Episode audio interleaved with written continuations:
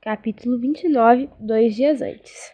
Na manhã seguinte, acordei cedo, os lábios ressecados e a respiração visível no ar frio e seco. Takumi tinha levado, uma um, levado um fogareiro de acampamento na mochila e o coronel estava agachado próximo a ele, preparando o café. O sol brilhava lá fora, mas não afastava o frio. E eu me senti com o coronel, e eu me sentei com o coronel para beber um pouco de café. O problema é que o café solúvel o problema do café solúvel é que o cheiro é muito bom, mas o gosto de Billy, mas o gosto de Billy estomacal, disse o coronel. Então, um a um, Taco, Milara e Alaska acordaram e passamos o dia escondidos, mas fazendo barulho, escondidos, mas nada discretos. Naquela tarde no celeiro, Taco me resolveu que tínhamos fazer um concurso de rap. Você começa, bujão. Taco me disse. Coronel canta cantará estrofe e você é a nossa beatbox. Cara, eu não sei cantar rap, respondi. Tudo bem, Coronel também não sabe fazer batida. Só tente rimar um pouco e passe a bola para mim. Com as mãos em concha em torno da boca, o coronel começou a fazer barulho absurdo, que parecia mais peitos do que uma batida. E eu hum, improvisei um rap. Sentado no celeiro, afinal de aprender. Não. Sentado no celeiro, afinal do entardecer, quando pequeno hambúrguer eu estava a comer. Cara, desculpe, mas eu não sei rimar, por isso dou a passagem pro Taco me arrasar. Taco me então emendou direto. Merda, bujão, não assim. Merda, bujão. Assim não dá pra. Assim não dá, de repente. Mas com o Fred Kirk, eu entro. Mas com o Fred Kirk, entro na sua mente. E sempre acha rima no meio do caminho. Ontem à noite nós bebemos muito vinho. Nem assim coronel tem ritmo de. Nem assim coronel tem ritmo de humano. Eu, quando pego o microfone, o povo pira insano. Eu sou daqui e represento o Japão. Mas quando pequeno eu era China. Eu era China e o Japão não. Não tenho vergonha de ser oriental e nem o vagabundo que me chamou tal. Alaska entrou em cena. Ah, merda, falando mal de mulher? Mas. Ah, merda, falando mal de mulher? Mas você faço picadinho e como com colher. Acho que por, acho que por gostar de Tori e Anne eu não sei rimar, mas eu mando a minha letra e vou arrasar. É bom saber que mulher não é objeto. Enquanto você não souber, não rime, fique quieto. Taco me assumiu outra vez. Quem está incomodado que pense que em se mudar eu tenho tantas garotas que posso selecionar. A merda, minha rima está estranha. Entre nessa Lara e mostra sua manha. A Lara, Lara nervosa rimava baixo e com menos preocupação com o ritmo do que eu. Meu nome é Lara, eu sou da Romênia. Isso, isso é difícil. Hum, eu já visitei a Alba, eu já visitei a Albânia e adoro andar com a Alaska, passear no seu carro. Mas quando falo inglês ainda tenho, ainda ter um sarro. Tenho sotaque principalmente nos is. É um charme, é um charme extremamente que esse jogo como começou. Tenho um sotaque principalmente no Is, e é um charme internacional aqui na Arquerque. Ah, comigo. Minha parte acabou. Termina esse jogo legal como começou. Eu jogo com bombas e com, como de Hiroshima, ou melhor, de Nagasaki. Quando escutam minha rima, elas pensam, é um craque. Por causa da minha origem, ainda bebo saque. Os caras escutam os meus versos e não conseguem entender. Não sou pequeno, mas não digo que mas não digo que sou forte, não sou como bujão e sua cintura de pilão. Eu sou a raposa e esses caras são de fé. E a nossa rima tem balanço, mas também tem muito chulé. E agora acabou, e eu só digo até. O coronel fez um improviso no beatbox e depois demos uma salva de palmas para nós mesmos. Mandou bem, Alaska, disse Taco me rindo. Faço Faço o que posso para representar as mulheres. Lara me deu cobertura. Foi mesmo. Então Alaska resol... resolveu que, apesar de ainda não ter começado a escurecer, era hora de encher a cara. Duas, duas noites seguidas talvez seja abusar da sorte, disse Takumi, enquanto Alaska abria vinho. Sorte para otários. Ela sorriu e levou a garrafa aos lábios.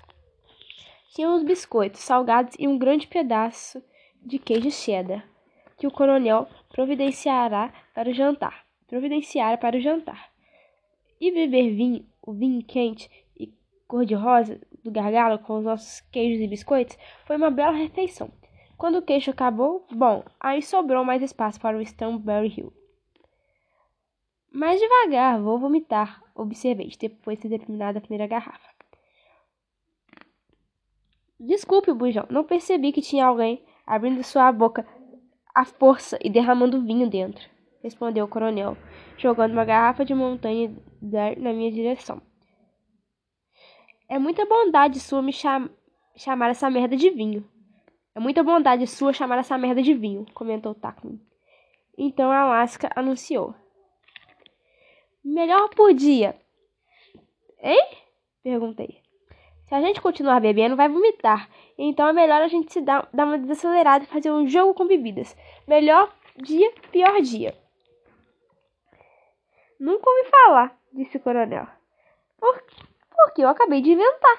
Ela sorriu e deu de lado sobre os fardos de feno. E a luz tarde iluminando verde os seus olhos e a pele bronzeada últimas lembranças do outono.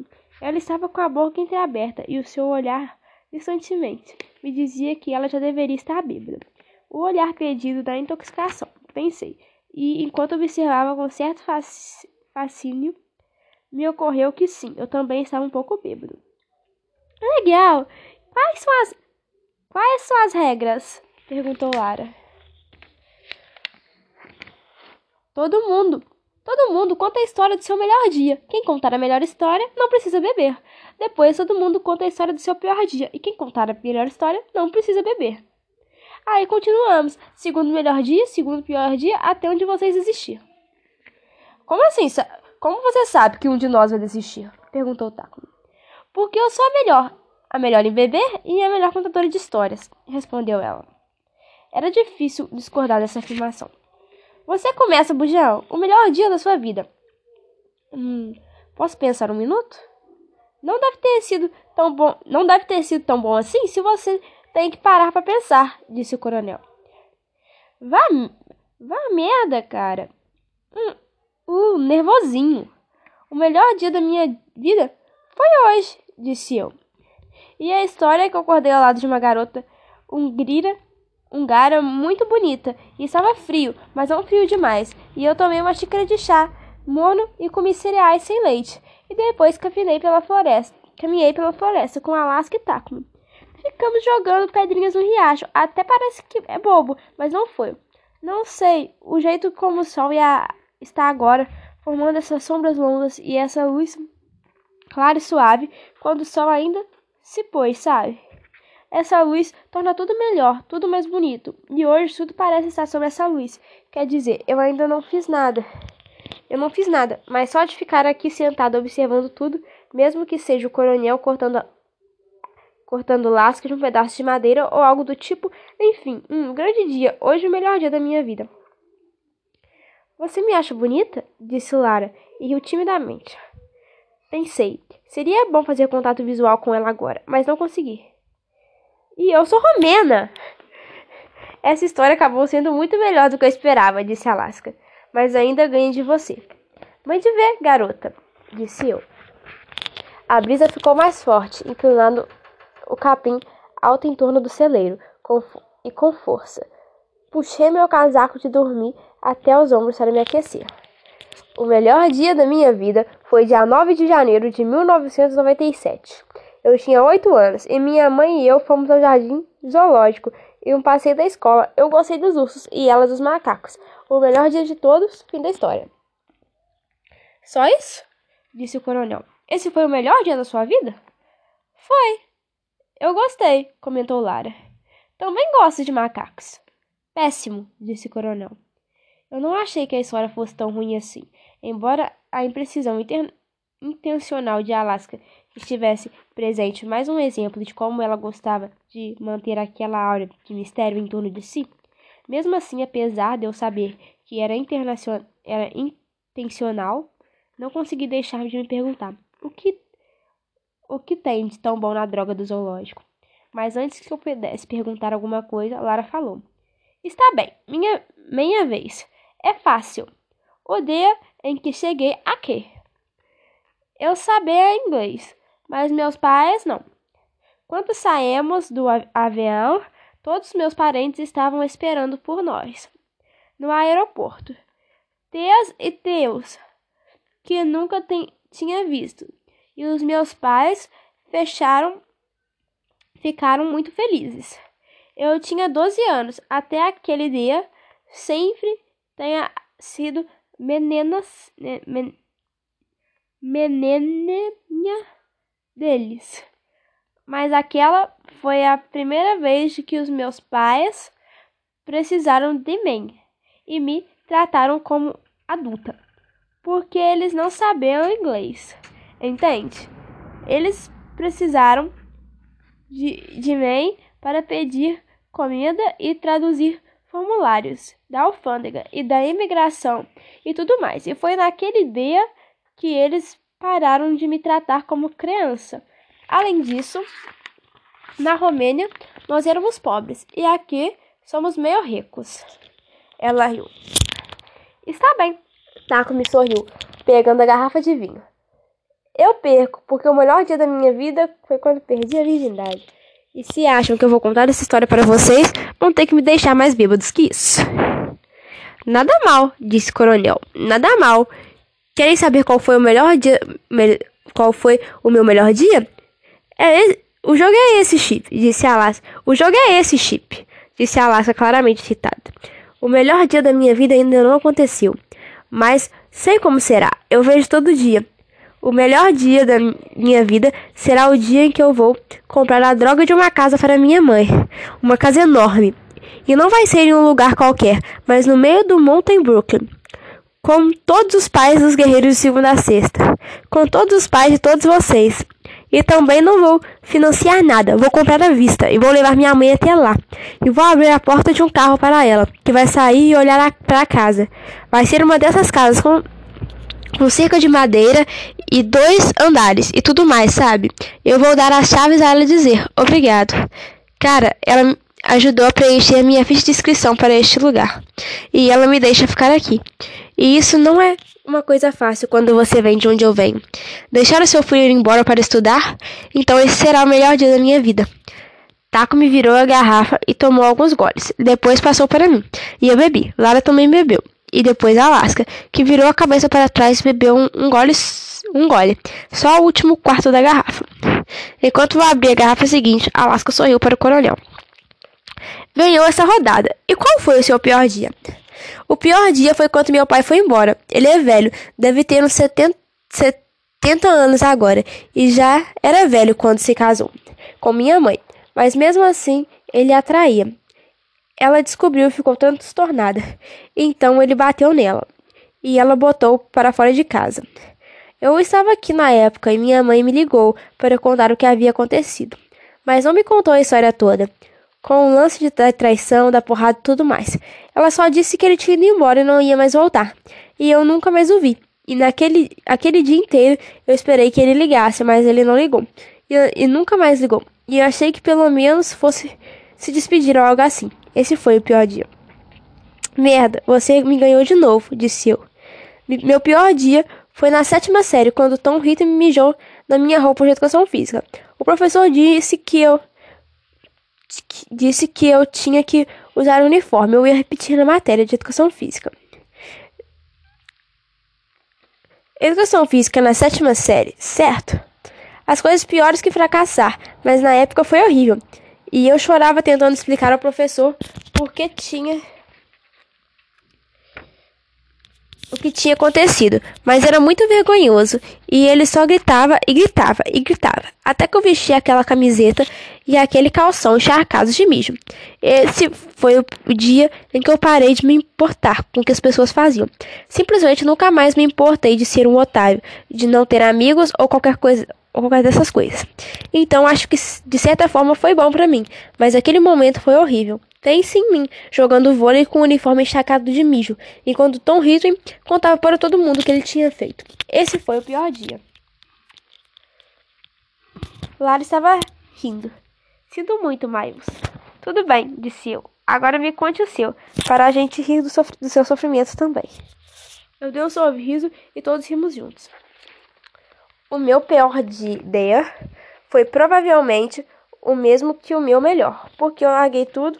Quer dizer, parece tolice, mas a minha, mas a minha infância também, porque a maioria das crianças de 12 anos não tem que, sei lá, preencher formulários é, W2. O que é formulários W2? Perguntei.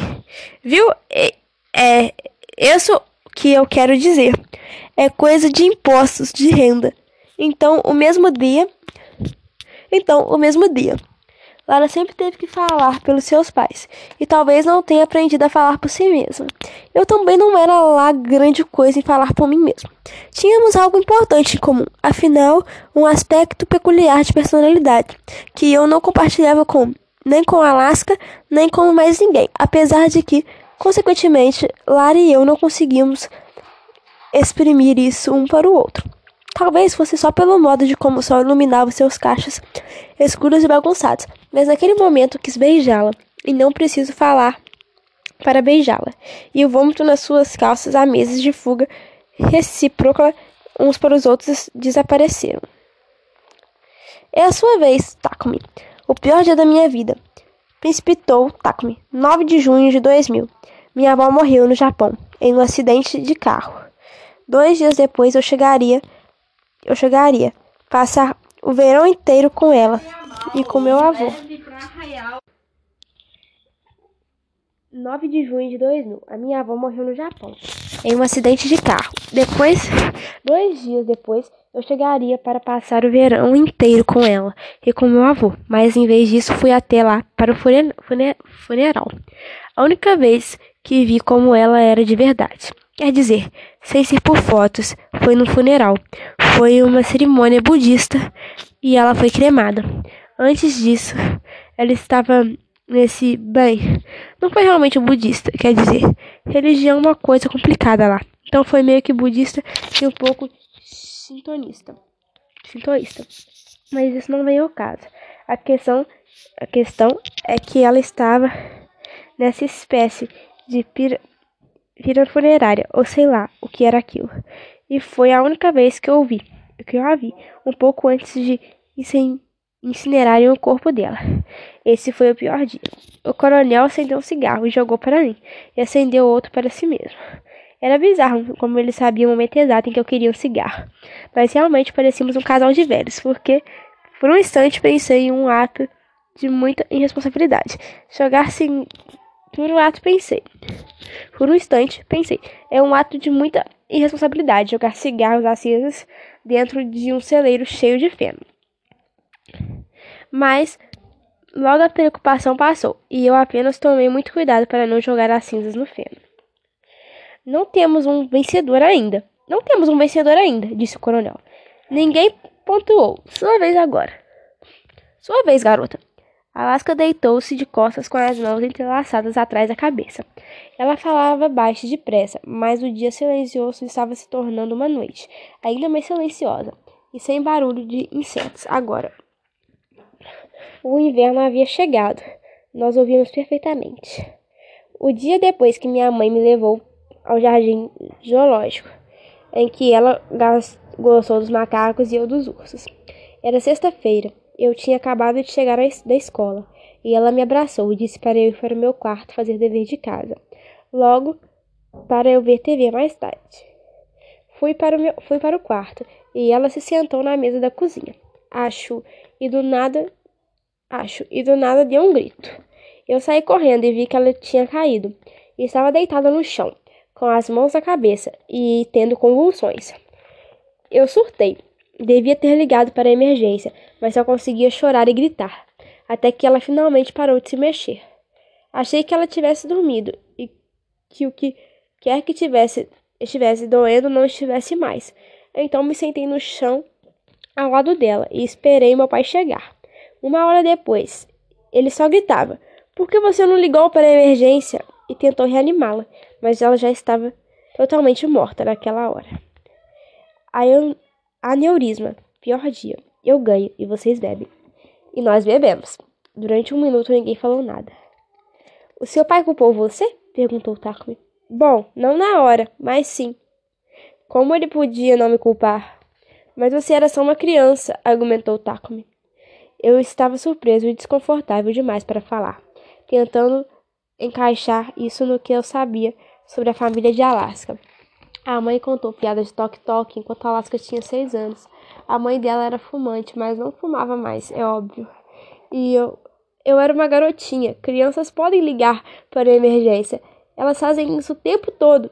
Passe o vinho diz, diz ela, dissesse ela, fria e indiferente. Bebeu sem levantar uma garrafa, sem levantar a cabeça do feno. Sinto muito, disse Takumi. Por que vocês nunca, por que você nunca me contou? perguntou o coronel, com a voz calma. Nunca surgiu uma oportunidade, então paramos de fazer perguntas. O que mais poderíamos falar? No longo silêncio que surgiu enquanto passávamos a garrafa de vinho. Aos poucos íamos ficando mais bêbados, e eu me peguei pensando sobre William McLean, o terceiro presidente americano a ser assassinado. Depois de levar um tiro, ele ainda viveu por vários dias. E perto do fim, a sua mulher começou a chorar e gritar: Eu quero ir também, eu quero ir também. E com todas as suas forças, McLean virou-se para ela e disse: Todos nós iremos. Aquela, aquele era o momento central da vida de Alaska. Agora eu sabia que ela queria dizer quando me contou, chorando, que sempre arruinava tudo. E quando ela disse que sempre falhava e deixava todo mundo na mão. Agora eu sabia que ela estava se referindo àquele momento. Foi o tudo e o todos na vida dela. Foi inevitável imaginar uma garotinha magra de oito anos e com dedos sujos olhando para a mãe do, ao lado. A mãe talvez morta, talvez não, que supõe. Não devia estar mais respirando mas também não estava fria ainda. E durante a agonia da sua mãe, a pequena Alaska ficou em seu lado em silêncio. E então, através do silêncio, a menina bebe, bebedeira. Eu tive um vislumbre do que aconteceu com ela. Ela deve ter passado a se sentir muito importante, já que a única coisa que poderia ter feito pegar o telefone e chamar a ambulância nunca passou pela cabeça dela. Muito impotente, já que a única coisa que poderia ter feito era pegar o telefone e chamar a ambulância, nunca passou pela sua cabeça.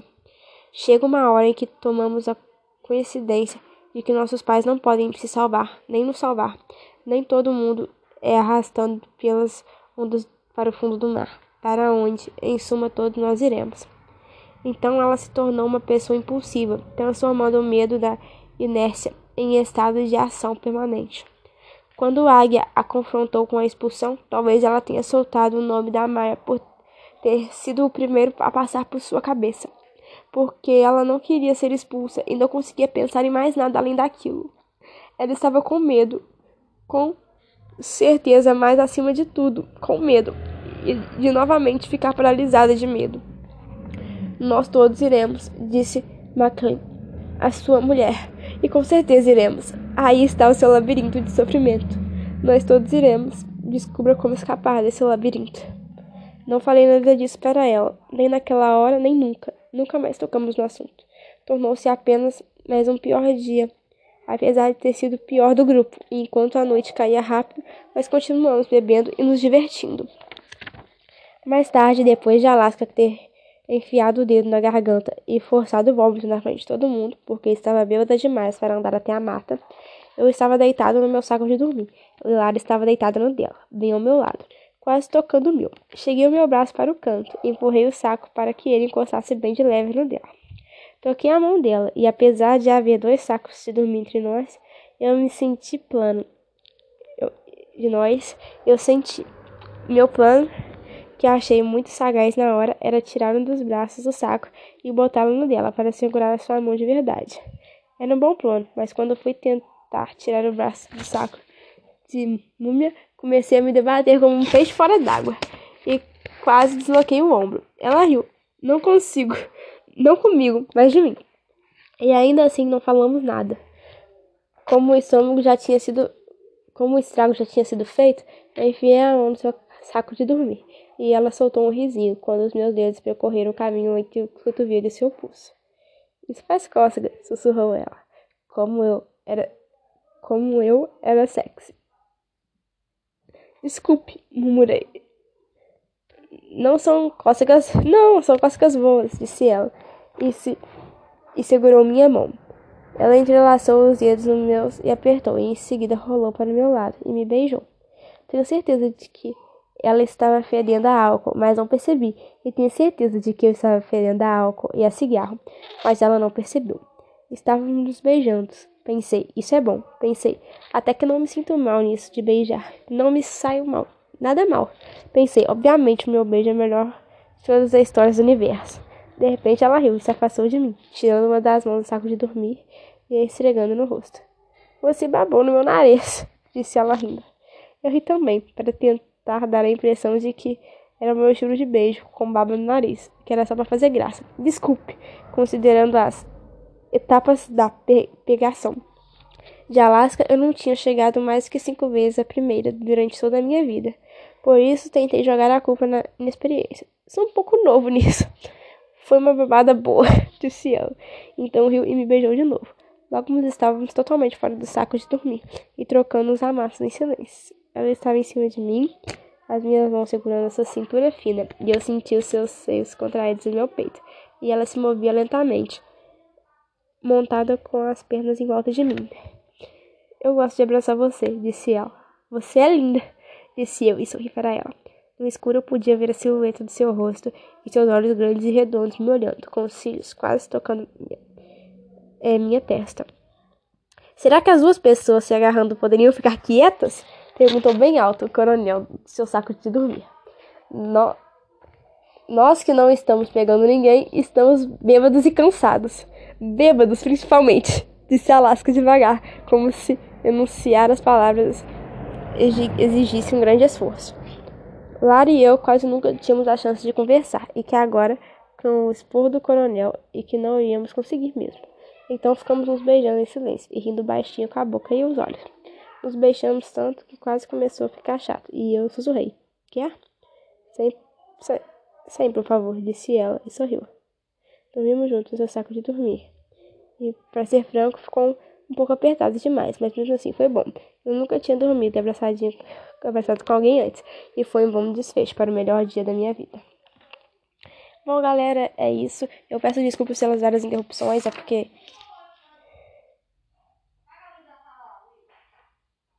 É porque esse é o meu único horário que eu tenho pra gravar. Então é isso. E peço desculpas mesmo. E ainda tô gripada, né? Eu tava gripada ontem, ainda tô hoje, não melhorou. E, então peço desculpas à minha voz pelas interrupções. Acho que tocou uma música que vocês ouviram, né? Não foi aqui dentro de casa, foi na rua, então tipo, não tem como eu controlar também. E é isso. Segue lá no nosso Instagram e publiquem nossas páginas, divulguem aqui nosso o nosso podcast. Segue lá no Instagram, contos underline, da underline neve. Tá bom, galera? Tchau, tchau.